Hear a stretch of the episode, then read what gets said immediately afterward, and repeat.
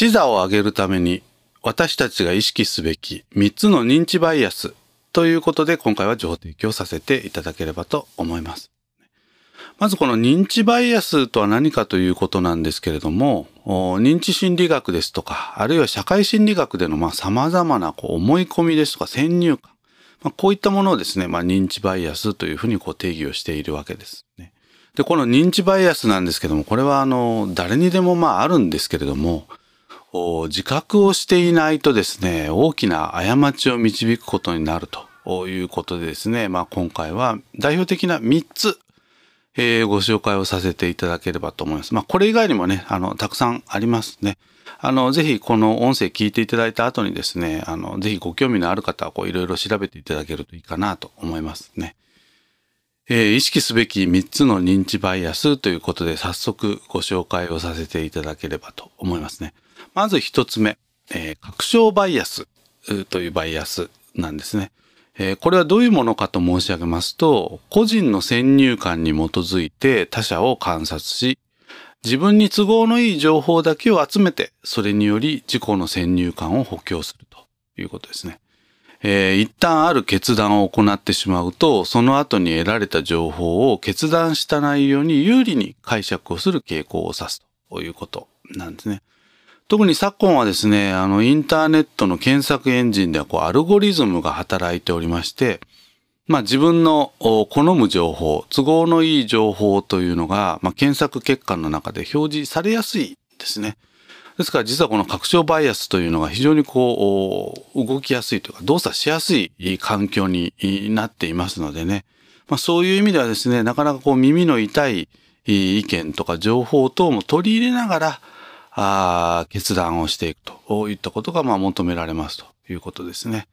えー、拡張バイアス、一つ目ご紹介させていただきました。それから二つ目、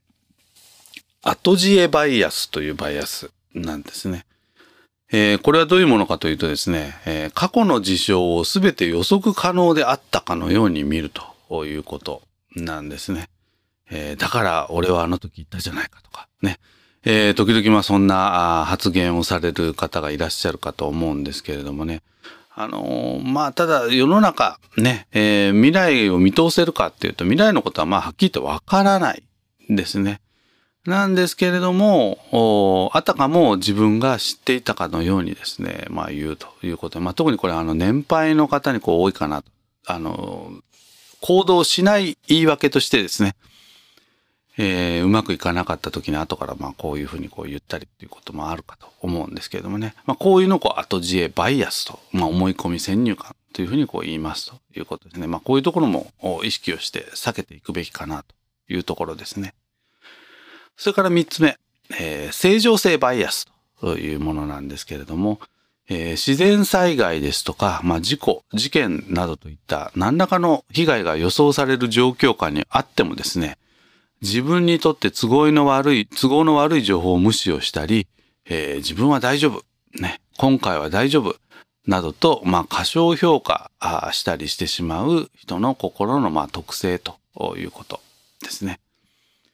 まあ、特に昨今ですね、まあ、こういった形で、えー、まあ、新型コロナウイルスのね、えー、なんとかこうね、えー、電波を止めていこうというようなこう動きがあるわけですけれども、まあ、そんな中でもですね、いや、自分はかからないよと、ね、自分は大丈夫だと、